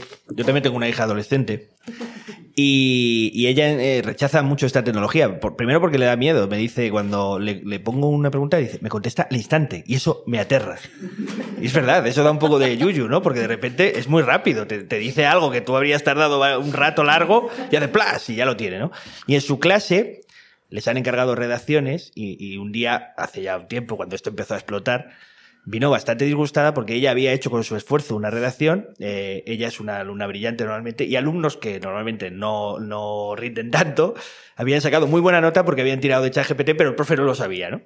Y, ella se negaba a usarlo y le decía, tienes que hacer, yo le, no le ponía un ejemplo tan bueno como el de la bicicleta o el de la profesora de inglés, pero decía, tienes que aprender a usarlo. Y, y aquí va mi pregunta, ¿no hay el riesgo de que se produzca una nueva brecha, en este caso ya hay una brecha digital, yo lo veo en mis padres, que muchas de las cosas que hoy en día la sociedad eh, demanda, ofrece, eh, para ellos hay una barrera increíble en la que ellos no pueden acceder y me parece injustísimo. ¿No va a haber otra, otra barrera nueva entre los que sepan montar en la bicicleta del chat GPT y usarlo apropiadamente y los que no consigan engancharse con eso, no lo entiendan? o no tengan acceso económico porque no, no tienen los medios para, para hacerlo, o, o, la educación, o las personas que les enseñen. Y habrá ciudadanos de primera, entre comillas, que circulen dopados con inteligencia artificial y ciudadanos de tercera que no tengan e, ese extra. Fíjate, ese debate me parece mucho más interesante que el de la inteligencia artificial general, ¿no? Ese es un ejemplo, de verdad. es el punto de decir, estamos creando de verdad ese, como esos dos tipos ¿no? de, de, personas. O sea, unos como con ese boost, ¿no? ese extra de, de rapidez y, y, y, a veces de precisión, ¿no? según el caso. Y, y luego ese trabajo que sigue siendo bueno, pues, eh, más humano ¿no? o más manual, según cómo se quiera ver. Eh, hay una, una muy buena amiga mía que dice que, que, el, que, la inteligencia artificial no te quitará el trabajo, sino que alguien que sepa utilizar la inteligencia artificial, ¿no? Y va mucho alrededor de esto, de, ojo, cuidado también con, con que estas herramientas pues sean todas, eh, en ese sentido, ¿no? Privadas y, y, y, que las buenas o las buenas buenas que generen ese valor diferencial igual no tengas tanto acceso. Y pongo otro, otro símil que se habla mucho, sobre todo en el, en el mundillo técnico, ¿no? Eh, yo trabajo haciendo automatismos, ¿no? Entonces, muchas veces sabes que, yo qué sé, pues vas a poner un asistente conversacional, ¿no? Ahí fuera a, interactuar con usuarios. Pero luego como usuario te molesta cuando te encuentras, ¿no? Ese asistente o tardar en atenderte, etcétera.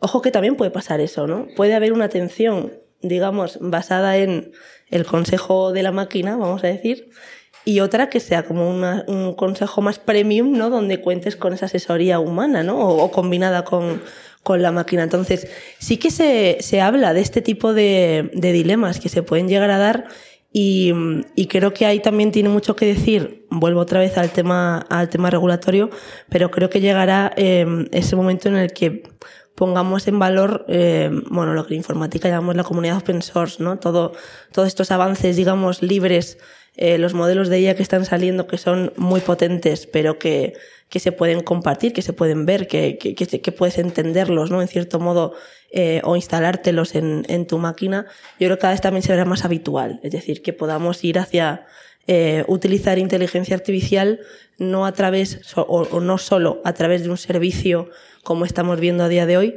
sino que directamente pues puedas tenerlo incluso en tu, en tu propio ordenador, ¿no? Igual no es tan potente, pero creo que sí que habrá esa inteligencia artificial para todos y veremos en qué deriva eh, a nivel de ventaja competitiva, claro, si lo pensamos a, a nivel de, de, las empresas y bueno, y de a lo que nos dedicamos, ¿no? Que es a, es a ganar dinero. O sea, claramente ahí sí que va a tener un, un impacto. Eh, os voy a hacer una pregunta. Habéis mencionado un poquito, pero os hago una pregunta que también ha llegado eh, online y que creo que es algo, un tema que, que, que se comenta mucho y eso que ha salido en la conversación. Eh, pregunta eh, Ángel, pues esto, hasta qué punto el desarrollo de la inteligencia artificial puede sustituir funciones no rutinarias, ¿no? O sea, más complejas, pues en empleos administrativos, ¿no? Eh, con cualificación media o alta. Bueno, esta cosa de que va, de que va a sustituir el trabajo, ¿no? Libra, ¿no? sí, hasta qué punto eso eh, está dentro de lo posible eh, al corto plazo o entra más dentro de este futurible también del que hablabas tú antes, ¿no? O del que habláis, que no es tan probable o no es el problema inmediato. ¿Quieres ir tú primero? Tú sí, sí, dale, dale. Sí. Eh, no, ese yo creo que sí es un problema inmediato y que ya está pasando.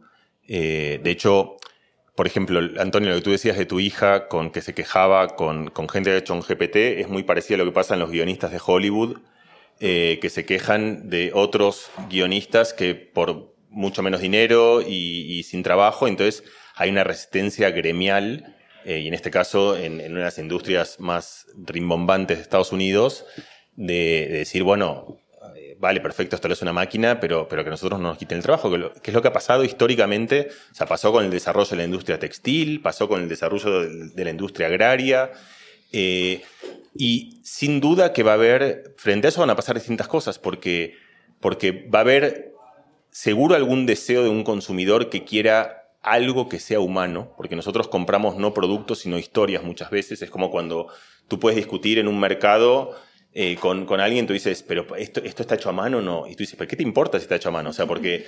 Y te importa porque. Por, por, eh, lo mismo que te importa que ese cuadro sea de Picasso o no de Picasso, porque es el mismo cuadro, pero a ti te, te, importa la historia que hay detrás de eso, que haya, alguien le haya importado hacer eso en algún lugar del mundo. Pero sin embargo, yo no sé cuántos de vosotros tenéis aquí suéteres hechos a mano. El mío no lo es, porque uno tiene ese valor de que quiere, pero luego es tanto más difícil de lavar y vale tanto más caro. Y está, entonces hay un momento otra vez donde la pereza y donde el confort va como topando todos los principios por encima.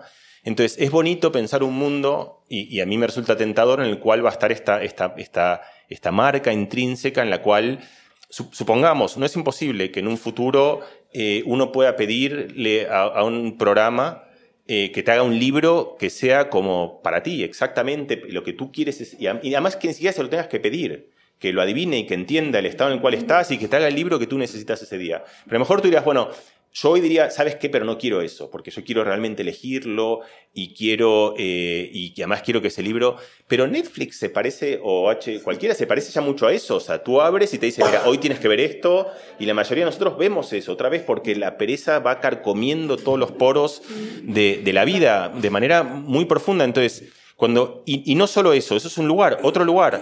Hay ya muchas cosas, muchas cosas las hace mejor una persona todavía, pero hay muchas cosas que ya no. Por ejemplo, pilotear un avión, eh, ciertas cirugías, eh, cierta resolución de problemas. Entonces, no sé, yo hago una pregunta para vosotros, no para que me respondáis, sino para que pensáis. Tú vas a operarte de apendicitis o de páncreas o de riñón y te dicen, mira, te puede operar un cirujano, tiene esta estadística y te muestran, o te puede operar un programa con un robot y tiene estadística que es mucho mejor.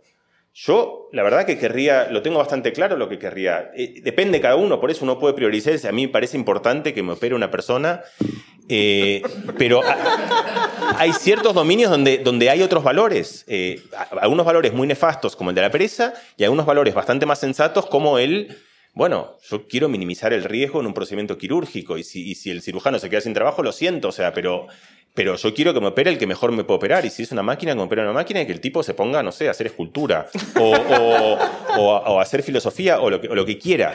Eh, eh, entonces, yo creo que hay un problema real. Eh, ese problema ya pasa hoy, ya pasa por todos lados. Ahí veía un estudio el otro día, justamente, este estudio me impresionó mucho porque un estudio en salud mental, es un tema que me interesa, un tema que yo he trabajado mucho además también.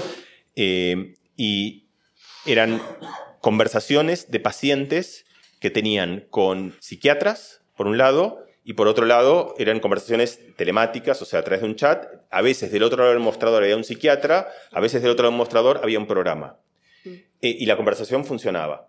Y luego esas conversaciones se enviaban, todas las conversaciones, a otros psiquiatras. Psiquiatras son los expertos y esos psiquiatras evaluaban a sus pares y decían cuáles eran realmente los que, en muchas dimensiones, entre ellas la dimensión de la empatía y del humanismo. Y el resultado es que las conversaciones con máquinas por psiquiatras eran ranqueadas como mucho más humanas y mucho más empáticas que las que habían hecho sus colegas. Entonces, ahí tenemos un problema. Y además, a lo mejor tenemos algo que aprender, justamente. Y aquí hay como estos círculos que terminan siendo un poco bonitos, porque a lo mejor justamente esto nos obligue a ejercer nuestra humanidad de una manera mucho más manifiesta, que también en cierta, un poco lo que tú decías del call center. O sea, cuando hablas con un call center, tú quieres hablar con una persona porque quieres, pero no quieres hablar con una persona, lo que quieres es alguien que te trate bien, que te entienda, que te... Pero si el otro lado tienes alguien y dice, lo siento, son las 16 horas 42, te da igual si es una persona o una máquina. De hecho, a veces una máquina te puede tratar mejor. Entonces, creo que nosotros nos confundimos muchas veces cuando, cuando sentimos que estamos buscando humanismo del otro lado. Lo que estamos buscando son ciertos gestos que otra vez pensamos como propios del humano, pero que a veces no lo son tantos. Entonces, yo creo que esto va a ser un lío eh, tremendo eh, e inevitable. Sobre todo eh, porque tú has mandado al cirujano a hacer esculturas y resulta que la inteligencia artificial también hace cosas artísticas y creativas. Con lo cual el cirujano ya no, se va a poder dedicar a nada. Pero como las esculturas no se venden, por eso da igual eso, o sea, el tipo termina haciendo lo que quiere en realidad. Ese es el publicábamos hace poco eh, un compañero también que había el primer los primeros estudios un poco que se estaban haciendo de ChatGPT sí que hablaba de que estaba precarizando a sus competidores eh, humanos, ¿no? O sea que en poco tiempo ya esa precarización hay quien la está notando. Había otra pregunta por ahí. Yo soy ingeniero y yo estoy preocupado por el origen tecnológico de las herramientas.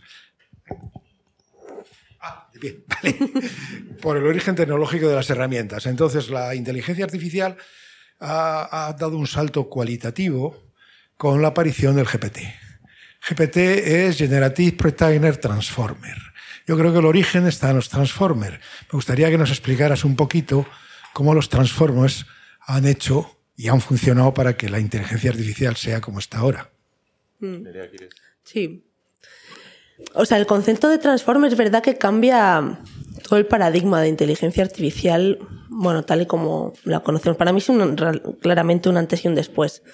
Eh, cuando hablamos de Transformer nos referimos a, a un, bueno, una especie de algoritmo, una red neuronal, como lo queráis llamar, eh, pero al final es una estructura, ¿vale? De código eh, y, y de datos que, que se reciben y se procesan. Lo que pasa que el Transformer lo que permite, o, o para mí, donde está el kit de la cuestión es que por primera vez vimos cómo era factible, por un lado, eh, paralizar tex- texto. Es decir, había un, un punto ahí eh, donde no se conseguía avanzar, que es cómo le enseñas a una máquina a procesar texto más rápido de cómo lo lee un humano y, que mantenga la coherencia de los elementos, ¿no? el contexto. O sea, hay una serie de elementos ahí implícitos en la forma en la que leemos que traducírselo a la máquina a unos y ceros es muy complicado, básicamente, así resumiendo muy rápido. Entonces, con los transformers, por un lado, vimos eso, que, que por la primera vez éramos capaces como de guardar ese conjunto de nubes de palabras y demás, eh, y manteniendo, mantener esas relaciones entre ellas, ¿no? En función de valores semánticos, de dónde aparecen términos pues más eh, próximos a otros en el texto y demás. Pero hay otro tema que es el, lo que se llama el mecanismo de atención, es decir, el ser capaz de emular, y ese para mí es la gran, la gran ventaja del, del Transformer, ¿no? Lo que supuso.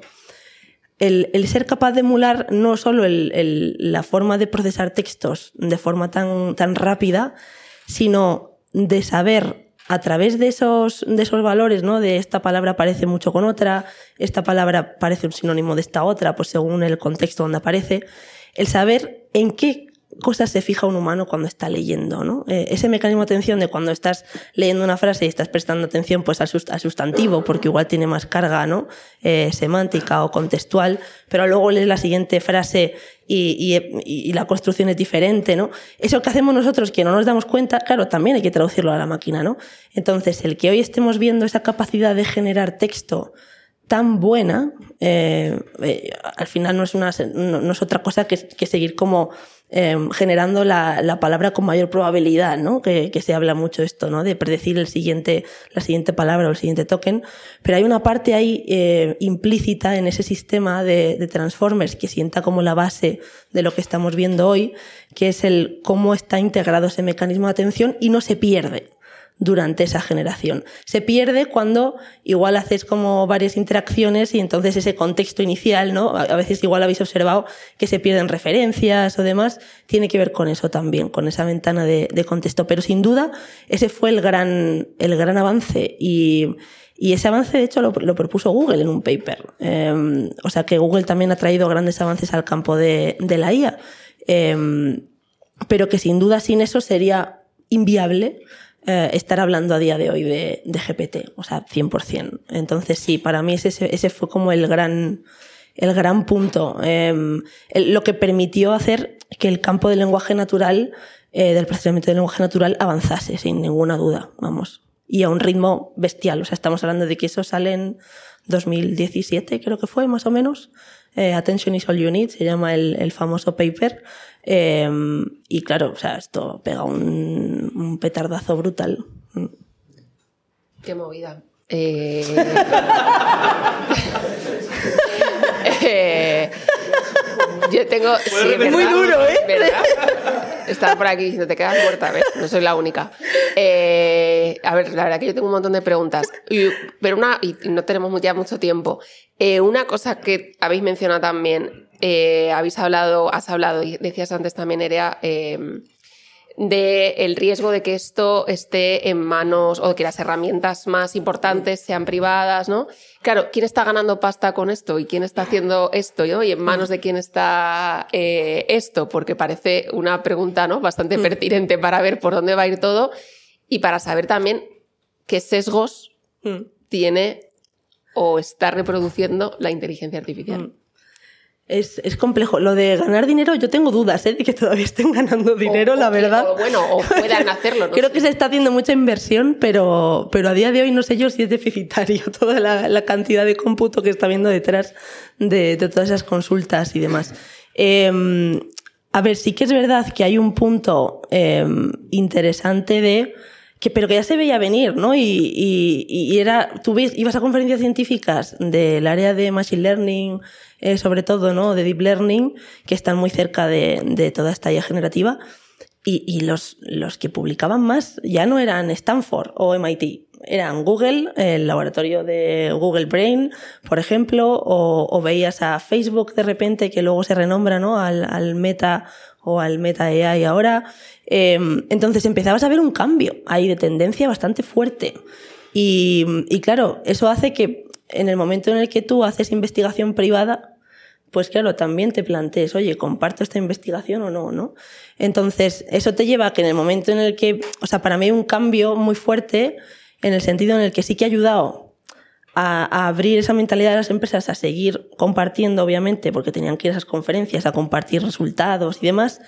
Pero hay un momento que es el lanzamiento de, de GPT-3, donde de repente eh, se dice que el paper como tal no se va a publicar, ¿no? Entonces, se, se empiezan a, a, hacer opacas ciertas, eh, digamos, eh, especificaciones del modelo. Y eso es donde se empieza a sembrar para mí un poco ese, ese debate de ojo, que si esto sigue, si el modelo de negocio al final está en esas grandes corporaciones, pasó muy inadvertido la, la alianza de Microsoft con OpenAI, por ejemplo, y eso sucedió en medio de la pandemia, no sucedió ayer. ¿no? Entonces, quiero decir que todo esto obviamente lleva una planificación, luego ya está el, el éxito, ¿no? Que el éxito a veces es difícil planificarlo. Eh, tú hablas con la gente de OpenAI y te dicen que ChatGPT era un experimento que tenían ahí metido en el cajón y que ni siquiera tenían, o sea, que iban a pagar a gente para usarlo. Quiero decir, que no todo está siempre premeditado, ¿no? Entonces, eh, hay una, un momento ahí de, de, de explosión brutal a nivel de mercado donde yo creo que sí que se ha acrecentado mucho el, ese, esa necesidad de debate, de decir, oye, cuidado, que igual nos ponemos en un momento en el que, claro, yo, yo no sé, o sea, yo utilizo ese modelo, eh, le doy ¿no? Mi, mis fuentes, mis datos, pero no sé cómo funciona ese modelo por dentro. No tengo un, un no sé, aunque sea un assessment o un, una ficha, ¿no? Que me diga cómo, cómo está funcionando. Entonces se está delegando todo a, a, bueno, a que la empresa lo publique. Y, y ahí es verdad que está habiendo mucho debate, sobre todo con, pues con Facebook, ¿no? En este caso Meta, el laboratorio de inteligencia artificial de, de, Meta, que claro, está liderado por un científico que lleva muchos años en el campo, uno de los grandes padres, ¿no? De, del deep learning. Y él sí que reivindica esa figura de seguir publicando todo open source, pero no significa que esto no vaya a cambiar mañana, ¿no? A nivel de empresa. Entonces sí que creo que es necesario el, y yo creo que eso se va a conseguir con regulaciones, que no se me ocurre otra forma. O sea, el que ese debate se lleve a, a, a ese prisma regulatorio y, y, que se exijan al menos ciertos, ciertos controles ¿no? en, en, ese sentido. Pero creo que es difícil a día de hoy eh, parar la ola, ¿no? O sea, o que, que se frene. Eh... A propósito de esto, algo que interesará a muchos de nuestros socios y, so y socias es esto cuánto contamina, porque se está hablando de que los servidores de todos estos mm. artilugios eh, yeah, tienen una un actividad masiva. Y pasa mucho con las grandes tecnológicas, que bajo esta apariencia de absoluta limpieza y pulcritud y compromiso con el medio ambiente, mm. en realidad hay multitud de... Vamos, bueno, están consumiendo center, recursos a una a toda mm. pastilla y, y, dejando una huella importante. Esto, mm. es, es, esto suma todavía más a lo que ya está pasando. Sí. O sea, durante el entrenamiento se consume muchísimo. Es verdad que es lo que más se consume.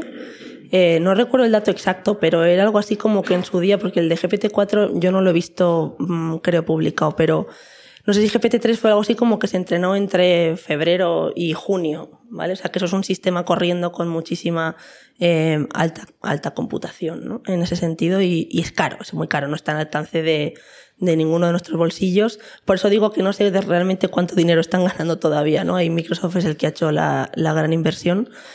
Pero claro, el, el punto que, que, se añade ahora en, en, todo este tema ¿no? de cambio climático, de cuánto cuesta mantener un, un data center o este tipo de, de alta computación, eh, claro, es que es otro, otro dilema. Es decir, mmm, Inteligencia artificial sí, pero, pero más pequeña, ¿no? Hay, hay mucha reivindicación dentro del campo con el movimiento open source y de modelos más pequeños, justamente por eso, de decir, es que no es viable seguir haciendo crecer los modelos, ¿no? Em, pero yo tampoco lo veo tan claro, es decir, porque luego lo que ves también al, en el día a día, ¿no? Em, cuando tú estás ejecutando este tipo de proyectos, al final las empresas ahora casi todas tienen un- una nube contratada por Google, Amazon o Microsoft. Entonces, que es la que además les da garantías de seguridad. Eh, entonces, el hacértelo todo tú también conlleva más costes. Es un poco lo que decía antes, Mariano, ¿no? De, de la ropa artesanal y tal. Entonces, es un poco la... A mí me da la sensación de que es la pescadilla que se muerde la cola. ¿Hay intención? Sí. Todo el mundo yo creo que quiere consumir menos. Pero, eh, ¿a día de hoy es viable sin que afecte a la precisión y tal? Es que, claro, o sea, es, es que es muy difícil. El- cosas que se oyen en los medios, como la que os contaba antes, también escuché hace poco un gran titular de la, la IA nos va a ayudar a clavar con el cambio climático. Y yo pensé, claro, ChatGPT va a decir un día, apágame. y ya está aquí, ¿no? y hasta aquí mi aportación. ¿no? A ver, en su día es verdad que, que se, con- Google lo contaba como caso de uso, que había utilizado algoritmo de inteligencia artificial para, para hacer más eficiente la refrigeración, por ejemplo, de, Bueno, sus, de data ¿no? center. Pero, eh, no sé, yo soy muy escéptica con ese tema, la verdad que me cuesta, me cuesta, no tengo una opinión, la verdad, pero desde luego que seguir haciendo crecer los modelos, eso sí que tengo claro que es que no es viable, o sea, es que es demasiado, es muy complejo. Has colocado como diciendo, voy a decir algo súper interesante. Ahora no. no, no, no, no. Yo me he quedado con lo de no sé qué, lo de que ChatGPT se lo llevan al Ártico, has dicho, digo, ¿qué? No ChatGPT, sino los grandes servidores se los Ah, están que se los llevando. llevan al Ártico, pues. Eh, Ahora, ahora que Claro. están los osos polares, ahora Claro. que los osos polares están yendo, se Están poniendo mano de obra barata a las focas, no, es broma. Eh, porque la temperatura allí es gratis. Quiero decir, hace más frío, entonces tienes que invertir menos en aire acondicionado. O sea, es Qué una. cosas, ¿eh? Eh, ¿Alguien tiene alguna pregunta más? Sí, bueno, un montón. No sé si va a dar tiempo a tanto. Os pido breve- brevedad a unos y otras, por favor. Hola, buenas tardes. Eh, primero, muchas gracias por organizar esta charla y a los ponentes por compartir su conocimiento con nosotros. Eh, acabas de hablar del entrenamiento de las inteligencias artificiales, poco se ha comentado al respecto. Me gustaría saber cuál es vuestra eh, visión con relación a la calidad del entrenamiento de las inteligencias artificiales y la efe- efectividad o eficiencia de las inteligencias artificiales y cómo garantizar que ese eh, entrenamiento realmente sea, eh, por decirlo de alguna manera, justo. ¿no? Sí. Y uniéndolo con, eh, con la regulación, que lo habéis mencio- mencionado en varias ocasiones, eh, me gustaría saber si hay algún consenso en el, en el mercado eh, al respecto de cuáles son las líneas generales por donde va a ir esta regulación de cara pues, a los próximos tiempos. Muchas gracias. A ver, en- o sea, entrenar a día de hoy, es verdad que cada vez más eh, en el mundo de la inteligencia artificial, paradójicamente entrenamos menos, porque como los modelos son mucho más grandes, mucho más caros, o sea, entrenar tu propio GPT es totalmente inviable, ¿no? Em, lo que sí que hacemos es lo que hablamos que es como una afinación o ese fine tuning que decimos en inglés, donde lo que hacemos es como personalizar o, afinar las fuentes ¿no? que predominan en, ese modelo para que nos ayuden a generar texto, tomar decisiones, etcétera, etcétera. Entonces, em, es verdad que es un, es un proceso caro em, a día de hoy, porque requiere alta computación principalmente, y entonces lo que te obliga es a alquilar en la nube esa computación, ¿no? Luego, a nivel de precisión, varía mucho. Eh, y esto es un tema que también genera mucha duda, ¿no? Porque en inteligencia artificial nunca vas a tener un sistema que acierte siempre. Entonces, eh, quizá por eso yo también veo muy acorde esa colaboración humano-máquina, ¿no? Porque me ha pasado con mucha gente, ¿no? Que dices, tiene un acierto del 70%, del 80%. Ya, pero y el resto, ¿no? El otro 20, ¿qué pasa?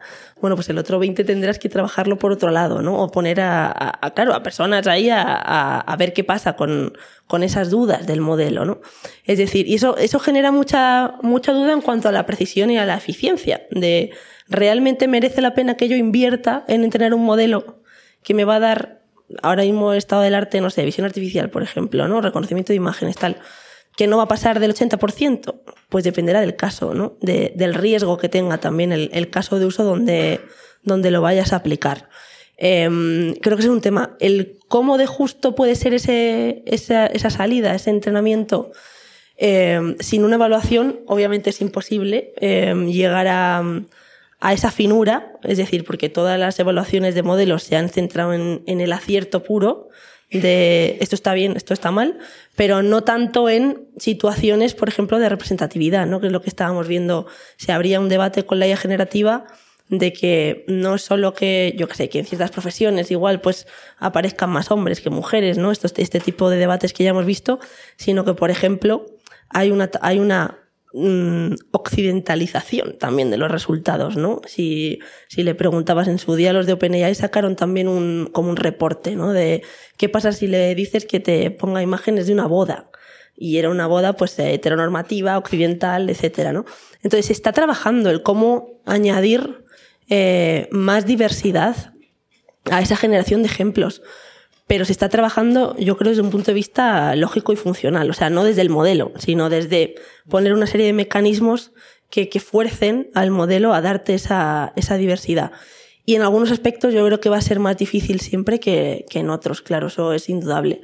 Em, veremos, hay una, lo que sí que es verdad que desde el punto de vista de estas grandes tecnológicas sí que se ha hablado mucho y yo creo que también va a ser un poco la línea que siga em, esa regulación bajada a tierra, que tiene que ver por un lado con la necesidad de auditorías por externos, eso parece que todo el mundo está de, de acuerdo, una especie de ITV, no sé, para los modelos de, de IA, em, pero también que el propio modelo a la hora de sacarlo al mercado aparezca con un- una especie de mm, licencia por un lado de uso, es decir, de oye, yo te permito usarlo para este tipo de casos, ¿vale? O se ha entrenado con este tipo de datos y con lo que se llama una, se está dando el nombre de model card, eh, que tiene que ver como con una, una especie de informe donde tú cuentas, oye, se han entrenado con estos datos, se han hecho estas pruebas, eh, que es quizá lo más parecido a lo que podría ser una auditoría en un futuro, pero sin esa exigencia legal, ¿no? O sea, que se está haciendo un poco de base para demostrar, eh, bueno, conceptos de este estilo, ¿no? De cómo funciona ante distintas situaciones, etcétera. Pero hasta ahora, a día de hoy, es voluntario. O sea, es más el- la iniciativa que se está tomando eh, que, la, que la realidad de que se te exija, ¿no? Otra cosa es que nos vayamos a banca o a salud, donde ahí ya sí que hay unas regulaciones muy fuertes y es verdad que es raro que veas un, un sistema que no se haya eh, auditado, ¿no? Por, por, por, por el propio, por la propia regulación, vaya, del, del sector. Una más.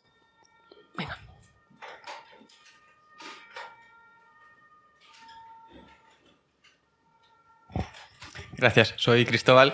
Gracias por este acto, me está pareciendo muy interesante. Me voy con muchas más dudas y miedos de los de- con los que llegué. Eh, el otro día estaba hablando con ChatGPT y le preguntaba qué haría si tuviese una conversación con otro modelo de lenguaje. ¿Qué le preguntaría y qué podría aprender, si podría aprender algo? Intentaba ver si, si es capaz de sentir el concepto de curiosidad. Entonces, en realidad, eh, la respuesta fue, lo siento, no estoy programado para, para aprender más, pero me quedó la duda de si es que no estaba programado por algún tipo de limitación o porque no está programado y ya está. Pero el concepto de curiosidad, el concepto de identificar hay algo que no sé y sé cómo podría conseguirlo, ¿estamos a ese nivel ya?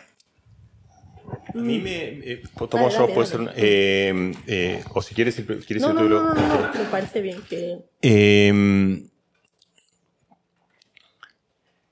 yo te- el otro día estaba jugando, te voy a contestar con otra que yo jugaba el otro día con GPT porque tengo un amigo filósofo con el que tenemos esta especie de duelo de, de cosas que él me propone que GPT nunca podría hacer. Eh, y entonces él, eh, por ejemplo, este caso de Manda nunca entenderá cuál es el sueño de los sofistas, me dice él, ¿no? Que es como una, una pregunta que todo el mundo se hace todos los días. Eh, entonces yo le pregunto a GPT cuál es el sueño de los sofistas. Y GPT me dice algo que me llama mucho la atención porque me dice que no existe tal cosa, porque los sofistas eran diversos. O sea, yo nunca encontré ningún argentino que diga algo así como, pero ni siquiera una persona que diga, mira, o sea, las cosas no son tan simples, se tienen su... Eh, y luego me dice, sin embargo, eh, si quieres hablar de un sueño, entre comillas, como, como, o sea, si quieres referirte metafóricamente a algo que en realidad no existía, podría decirse que le interesaba la oratoria y una cantidad de cosas así. Se lo mando a Santiago Gerchunov, que era mi amigo, eh, y, y, y, Santiago me dice algo así como, como, sí, buenísima la respuesta, qué sé yo, pero en realidad no entendió la esencia, que es que eh, lo único que quería, lo único que querían, el sueño de Sofitas en realidad era hacerse ricos y hacer dinero vendiendo historias. Eh, que es una versión un poco cínica de, de, de, de esa particular historia de la filosofía. Entonces yo le digo esto a GPT. Le digo, mira, un amigo mío que es fanático de Atlético Madrid, le digo eso porque supongo que entenderá algo de lo, de, o sea, de, qué tipo de personaje, o sea, quiero decir, lo, lo digo como, como eh, me responde esto y, me ha dicho, eh, ¿tú qué le dirías? Y me responde como, como muy solemnemente. Me dice, bueno, seguramente querían hacer dinero como todo el mundo, pero eh, sí, la verdad que lo que su... Y entonces ahí yo le digo, mira, pero yo creo que él como que está proponiéndome como, como es algo humorístico y que está ante, como que lo que está tratando de hacer un chiste. Y entonces me dice, entre signos de exclamación, me dice, me gustaría tener el texto exacto para leerlo, pero era, era casi, casi así. Me dice, entre comillas, entre signos de exclamación, tienes razón. Eh, y me dice, los sofistas fueron los primeros maestros de autoayuda. O sea, que trae la palabra, o sea, fueron los primeros ladrones que trataron de virtud por dinero. ¿Quién no compraría eso hoy en día?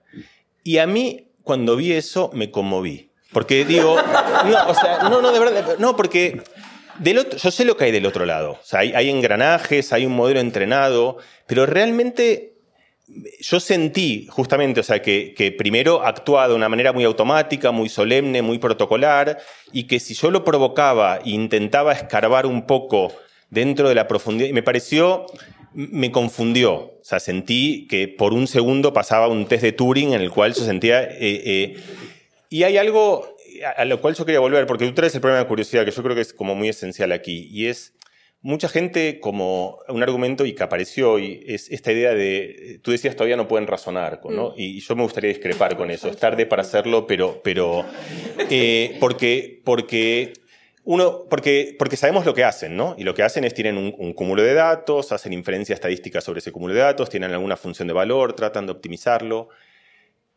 Pero yo que he estudiado 25 años en neurociencia no estoy seguro que nosotros hagamos algo sustancialmente distinto. O sea, lo que quiero decir es que hay algo de, de quizá no razonan como nosotros pensamos que es el razonamiento durante mucho tiempo, pero quizá lo que estas máquinas nos develen en última instancia es que cosas que nosotros pensamos que eran tremendamente sofisticadas, como hacer una secuencia de notas que conmueva o como poner palabras una tras de otra de manera que haga llorar a alguien o que inspire a otra persona, a lo mejor no es muy distinto de tejer un suéter. También tiene un truco, un truco más sofisticado al fin, un truco que tienes que conocer una estadística de orden mayor, pero quizás ahí tampoco esté la esencia de aquello que hemos buscado como qué es lo profundamente humano, qué es lo distintivo.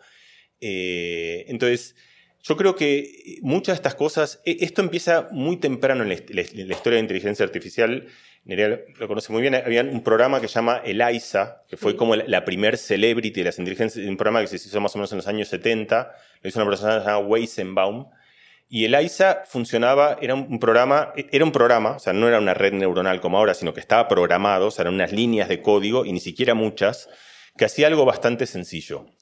Eh, lo que se habían dado cuenta en ese momento un montón de psicólogos experimentales, entre ellos Meltzoff y todo un conjunto de gente, es que algo que nosotros apreciamos mucho como la empatía tenía un truco bastante simple que se fundamentaba en la imitación. Si cuando una persona ríe, tú ríes, si cuando una persona llora, tú lloras, si cuando una persona se sorprende, tú muestras sorpresa, lo que tú sientes hacia esa persona es que está siendo empática contigo. Y si tú, en cambio, tú bailas de una manera, otra persona está bailando así, tú no sientes empatía. La empatía es una especie de conexión rítmica, gestual y verbal entre dos agentes. Así se construye algo que a nosotros nos parece muy místico, o no muy místico, pero muy sorprendente y muy incomprensible, y, y resulta ser bastante simple, que es el sentido de la empatía. Entonces, este, este, este, conjunto de psicólogos, de hecho psicoterapeutas, que van a hablar, estaban en la costa oeste de Estados Unidos, van a hablar con Weizenbaum, que estaba en MIT, y le dicen, mira, no es tan difícil como parece hacer una máquina empática. Lo único que tienes que hacer es que si te habla de algo, tú respondes con lo mismo. Entonces, arman un programa muy simple, que era como una versión muy, muy preliminar de, estas, de estas redes de LSA y de redes semánticas, de cosas que aparecieron antes, en el cual lo que hacía el programa se identificaba como la palabra clave, que en general tiene una receta para hacerlo, era el sustantivo, estaba en el lugar adecuado, y buscaba palabras relacionadas. Entonces, si tú, por ejemplo, decías, eh, mira, hoy estoy, me siento mal porque mi padre me ha dado una noticia, te decía, identificaba padre y te decía, a ti te preocupa mucho tu familia, ¿no? Eh, o sea, hacía como un psicoanalista de esos que, te, simplemente te repite y tú sientes que te está entendiendo y que te acompaña y lo único está haciendo un truco elemental y básico que hace un programa con 17 líneas de código que es simplemente repetir con lo que tú has propuesto. ¿A dónde voy con esto? Que otra vez, lo que parece intrínsecamente humano y más sofisticado y que pensamos que está en el pináculo de la evolución, al final se resuelve con 38 líneas de código, que es un algoritmo bastante sencillo que es imita. Tú imita, imita, imita y el otro va a sentir empatía. Y de hecho, el AISA fue así cuando lo hizo Weizenbaum. Pasó algo parecido a lo que les pasó con la gente de GPT, que lo hicieron pensando que estaban haciendo algo que era una prueba de concepto y no podían creer lo que pasaba. La gente como que se peleaba para, era como una especie de la atracción del circo que todo el mundo quería hablar con el AISA. Entonces, la curiosidad, justamente, que tú traes a cuento, y esto fue una respuesta larga, como la empatía, justamente, yo te hablaba antes de la empatía en, GPT, en estos estudios de salud mental, como la creatividad, como la innovación, creo que forman parte de todo un conjunto de cosas que han formado parte de oficios muy celebrados porque requerían una pericia técnica descomunal. O sea, había muy poca gente que podía componer como componían algunos o escribir como escribía Proust, pero que quizás en realidad tenga truco, un truco más sofisticado del que pensábamos, y de hecho por eso ha pasado que las máquinas de repente, donde han entrado con tanta sorpresa, que era una pregunta que traías justo tú antes, es en el lugar más inesperado, en el lugar donde pensamos que estaban las cosas más profundamente humanas. Y entonces frente a eso creo que hay dos reacciones que creo que reúnen un poco todo lo que hemos hablado hoy.